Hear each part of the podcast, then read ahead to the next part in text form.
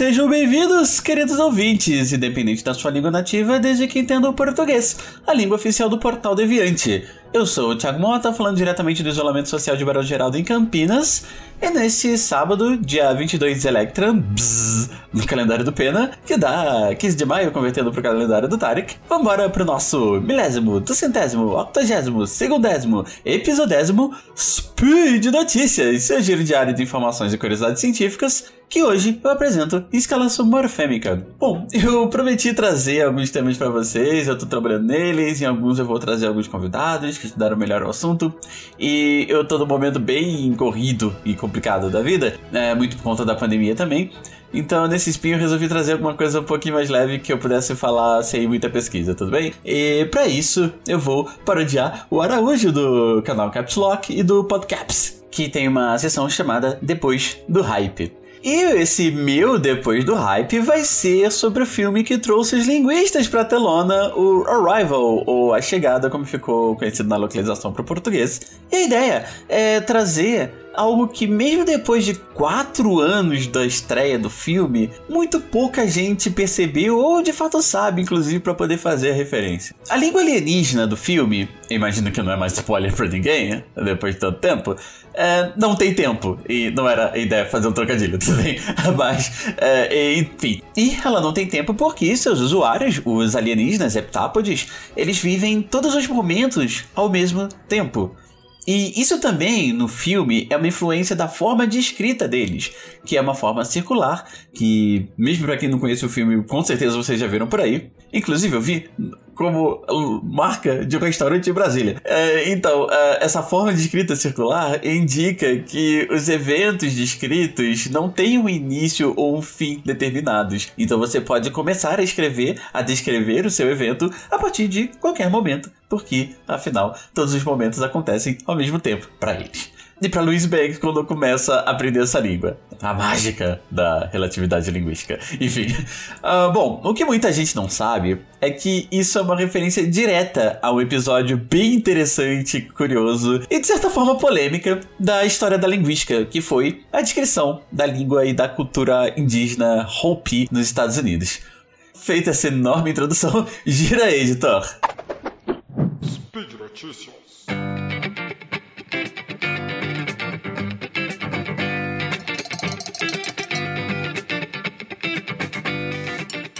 Então, como eu vinha comentando, a língua alienígena da chegada, é, que a gente vai chamar aqui de Etápodes também, é, faz uma referência a um episódio da linguística, da história da linguística, que nem todo mundo conhece. Afinal, a linguística não é também a área da ciência mais conhecida do mundo. É, bom, fazendo um panorama até chegarmos até a época que nos interessa, aliás, já virou minha marca fazer um baita, uma baita introdução antes de entrar no tema de fato. Muitos estudos sobre as línguas eram feitos desde sempre, né? Então, desde os filósofos hindus, anteriores mesmo aos gregos clássicos, já se estudava os Vedas. Os Vedas são os textos sagrados do hinduísmo e os filósofos hindus há mais de 5 mil anos atrás, estudavam os Vedas como forma de compreender a palavra divina ou algo desse sentido.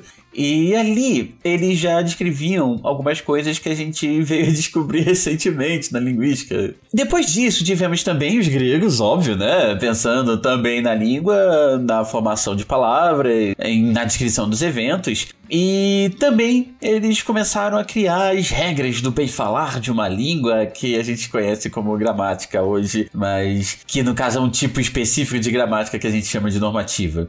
E, bom, com o tempo, textos bem antigos acabaram sendo encontrados na Europa é, e também em outras localidades. Isso deu origem, por exemplo, à filologia e ao que viria a ser a linguística histórica, comparando as línguas de várias épocas, indicando quais eram as mudanças que fizeram com que uma língua desse origem a outra, como, por exemplo, a gente descreveu no SciCast 248 sobre a história da língua portuguesa. No da história do inglês também, que eu não me lembro o número agora. Isso tudo foi feito e estudado a ponto de que hoje a gente pode fazer até mesmo o caminho inverso, que é hipotetizar como eram as línguas anteriores aos registros que nós temos, porque a gente entendeu como é que funciona e consegue ter, observar quais eram as tendências das línguas da época, então a gente consegue pensar em como seriam essas línguas anteriores. Quer dizer, a gente não tem 100% de certeza, mas a gente consegue imaginar como seriam.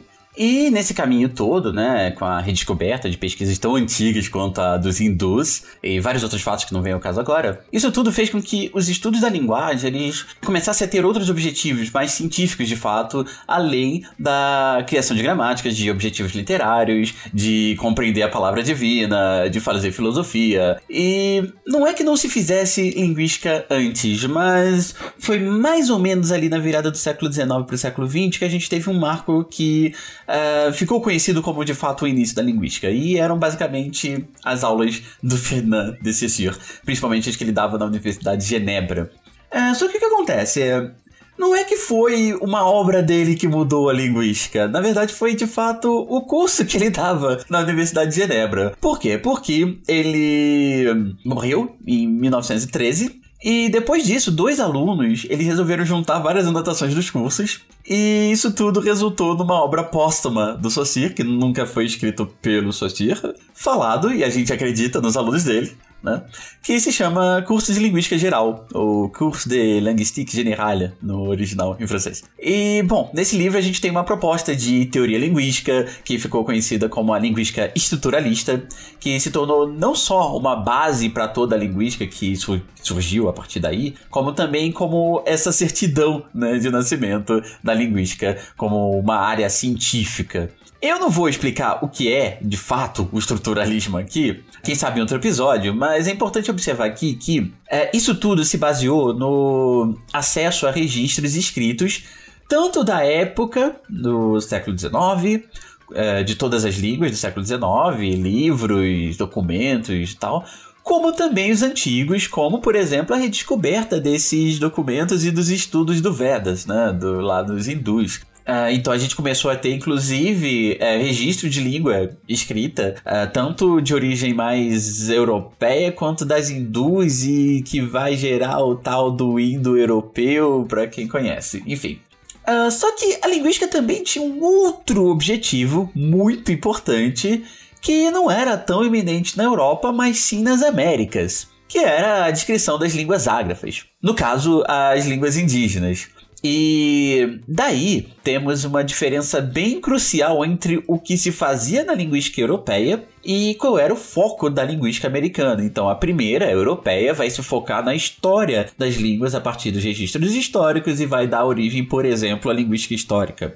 Já a linguística americana vai se focar na linguística indígena, então ela vai realizar registros das línguas ágrafas da época, vai documentar, até para que a gente possa fazer uma comparação e de repente até saber quais, quais são as famílias dessas línguas. Será que alguma delas tem uh, estruturas muito parecidas com as línguas europeias ou com as línguas asiáticas? Mas aí, de novo, é assunto para outro episódio. Nessa época é que surge toda essa história que vai culminar no relativismo linguístico, que é o tema lá do filme A Chegada. É, então vai ter o antropólogo Edward Sapir, que já era bastante conhecido na época, e ele tinha uma hipótese bem delicada e bem forte, que era.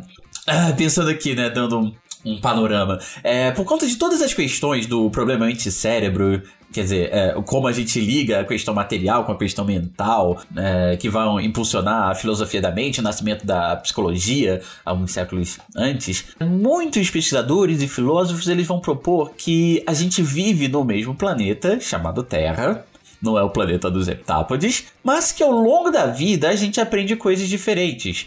A gente tem experiências sociais diferentes e a nossa língua vai refletir isso tudo. Então a gente vive no mesmo mundo, só que a gente tem rótulos diferentes para essas coisas, para o que a gente vê no mundo, uh, baseado na nossa cultura, em como a gente cresceu. Só que para Sapir a coisa era bem mais profunda do que isso. Para ele é como se a gente vivesse em mundos diferentes que são criados a partir da língua que a gente aprende. E a língua determinaria a forma de pensar e de experienciar o mundo. E, enfim, daí surge a hipótese do relativismo linguístico forte nesse caso. Depois dessas propostas, um inspetor de incêndio que tinha como hobby estudar e aprender a falar línguas diferentes, ele aparece querendo ser aprendiz do Sapir. E o nome dele é Benjamin Lee Worf. É, daí vem a ideia, vai completar a dupla Sapir e Worf. Que não é uma dupla sertaneja.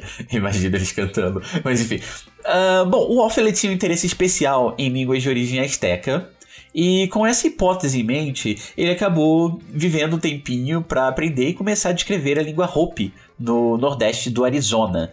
E depois de algum tempo estudando essa língua, o Worf trouxe algumas afirmações bem delicadas sobre uh, essa língua e sobre a cultura dessa população. Uma delas era, bom, eles não contam tempo. Então, tipo, um minuto, duas horas, esse tipo de coisa. A segunda era, não, eles não tinham palavras para descrever tempo. Uau! A terceira era, a língua não tem flexão de tempo. Então você não tem palavra para descrever tempo e você também não tem flexão no verbo. Então, se a gente pensa, por exemplo, português, a gente pode falar que ah, eu farei alguma coisa, mas outra coisa é você tem ter a palavra para tempo e depois usar o verbo de uma forma um pouco mais simples, tipo eu vou fazer alguma coisa. Então você tem as duas formas. Ou você tem uma palavra para tempo e o verbo fica ali, ou você tem a flexão de tempo no verbo. E outra afirmação era que eles não tinham metáfora espacial para tempo. Sobre essa questão da metáfora, basicamente, como a gente diz que o futuro está sempre lá na frente, o passado ficou para trás, é, isso na nossa cultura mais europeia, né? Mas que outras línguas podem ter uma lógica invertida. Então, tem algumas em que o passado ele tá na frente, porque eu tô vendo o passado e eu conheço o passado. Então, ele tá na minha frente, mas o futuro ele tá atrás, porque eu não consigo enxergar. Eu não tenho olhos atrás. Ou tem outras que o futuro está para cima e o passado está para baixo, mas eu acho, pelo menos, que todas as culturas que a gente já descreveu têm algum tipo de metáfora para tempo. E depois disso, o Worf ele também vai descrever os Hopi como uma população que tinha uma noção de tempo muito diferente da nossa, que eles têm uma noção de tempo cíclico, que então para eles a gente não viaja eternamente do presente em direção ao futuro, que passou ficou no passado e não se recupera, mas sim de que o tempo vai e volta. Isso seria um reflexo da língua deles, que não tem essas características todas de tempo. Bom, acho que dá para falar também que isso seria uma questão de causa e consequência. Afinal, eles não têm tempo na língua porque eles não lidam com tempo, ou eles não lidam com tempo porque não tem língua, é, tempo na língua. Enfim. É, só que isso começa a trazer também alguns preconceitos, como, por exemplo, a ideia de que, para esse povo aí, é impossível pensar na noção de tempo da cultura de origem europeia, e eles são ingênuos quanto ao fluxo de tempo e tal. É interessante, mas.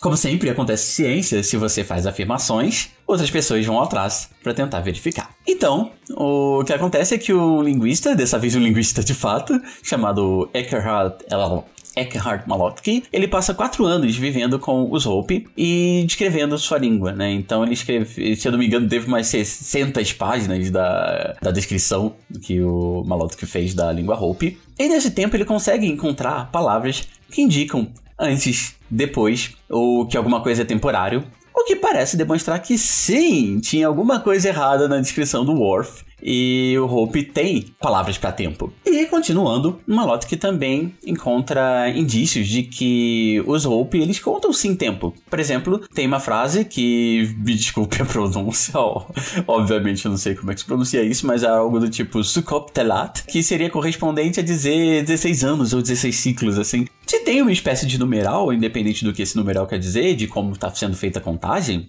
é, é uma contagem, enfim. Uh, eles também tinham metáforas para tempo. Só que eram mais no sentido do aqui e ali, e não de frente, trás, cima, embaixo, como a gente conhece nas línguas que, que mais conhecidas do mundo. E além disso, algumas palavras tinham sim o sufixo para indicar tempo, como por exemplo o sufixo ni, depois das palavras, que indicaria o futuro. Que essa palavra está no futuro e que esse evento, esse verbo vai acontecer mais à frente. Bom, essa costuma ser uma das grandes preocupações dos linguistas quando alguns colegas fazem afirmações muito fortes sem olhar para línguas que não estão no mainstream, né? Que hum, não são as mais conhecidas do mundo porque a gente tende a refletir nossas ideias de mundo nelas. E se a gente não encontra as nossas ideias de mundo nessas línguas, a gente acaba achando que elas não existem. E com isso a gente percebe que sim, a língua Hopi tem uma noção de tempo, e nesse caso tudo se refere a essa noção de tempo cíclico, diferente do nosso, que é uma noção de tempo em que a gente está sempre seguindo em uma direção, sempre para frente ou para trás ou para cima, depende da metáfora. Mas por que será que eles têm essa noção de tempo cíclico? Acontece que, até certo ponto, nós também temos. Mas digamos que essa noção segue meio implícita e escondida na nossa noção de linha de tempo. É, alguns trabalhos em antropologia acabam indicando que, pelo menos desde que a gente deixou de ser nômade e se estabeleceu em um local, nós temos essa representação de tempo como um tempo cíclico. Por quê? Porque a gente precisa ter a noção da alternância entre dia e noite. Dia onde a gente tem maior segurança, pode ver bem o que está acontecendo à nossa volta. À noite é onde é bom a gente ficar em um local seguro, ou entre as estações do ano, porque quando você está no verão pode ser uma boa época para plantar, mas conforme os dias vão ficando mais curtos até chegar o inverno, é a época em que a gente precisa guardar para não passar por fome e falta de alimentos na, no, no, durante o inverno. E esse ciclo entre as estações, que vai do da noite mais. Né, do, do dia mais longo até a noite mais longa, uh, que vai passar do inverno até o verão e volta, né? É cíclica. E é bom a gente ter uma noção disso. E esses trabalhos de antropologia que eu comentei também vão indicar que essa noção de tempo linear ela parece ter aparecido na época da Revolução Industrial. Uh, primeiro, porque a gente deixou de trabalhar à luz do dia para trabalhar nas fábricas, por vezes sem noção de como estava o dia lá fora. Segundo, porque a gente criou uma. começou a se focar muito numa invenção que contava pedacinhos de tempo chamado relógio. Né? Então a gente tinha as horas de trabalho e não necessariamente a duração do dia para trabalhar, algo nesse sentido. Mas enfim, aí já não é mais minha área, então vou evitar dar muitos pitacos. De todo modo, percebe aqui que a ideia é que a língua Hopi virou meio que uma língua mítica, assim, na história da linguística, por ser uma língua sem tempo, em que os seus falantes não tinham uma noção de tempo, e isso fazia com que eles, primeiro, não tivessem tanta preocupação com a noção de passado, presente e futuro, e também pudessem fazer uh, algumas previsões sobre o que ia acontecer numa espécie de futuro, exatamente porque o tempo é cíclico. Porque uma hora vai chegar o inverno. Uma hora ele vai embora também. E os dias vão ficar cada vez mais longos de novo mais ou menos como a gente consegue ter esperança de que dias melhores poderão vir a partir dos hipotéticos resultados das próximas eleições. Bom, uh, é isso. Se quiserem saber mais sobre o assunto, eu publiquei um post exatamente sobre isso no especial Ciência na Cultura Pop dos blogs Ciência da Unicamp. Se tiver interesse nesses temas, lá eu explico com um pouco mais de detalhes e com algumas imagens bem bacanas. O link vai estar aqui no post desse episódio no Portal Deviante. Então eu fico por aqui por hoje. Uh, não se antes lembrar vocês de nos seguirem e nos divulgarem nas suas redes sociais. Qualquer dúvida, entre em contato. Também estamos sempre abertos a sugestões, comentários, críticas. E é sempre legal quando vocês nos chamam de foda, seja pra bom. Ah, esse podcast é foda demais, que legal. Ou pra ruim também. É, esse podcast é foda, não concordo nada com eles. A gente aceita críticas e tenta sempre melhorar e trazer coisas mais relevantes aqui pra você. Então, pra entrar em contato, podem usar meu e-mail, que é thimota com dois ou contato arroba Além disso, se o foda for pra bom, vocês também podem nos ajudar financeiramente através do Patreon, do Padrim e do PicPay, para continuarmos a trazer sempre programas mais legais para você. Então, um abração, até a próxima, provavelmente com dois convidados que vocês vão gostar de conhecer, e até. Tchau, tchau.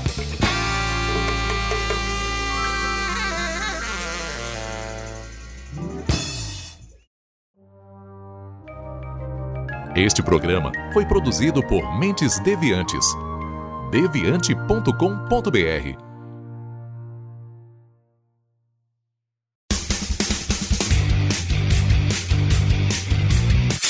Cortes, edição de podcast.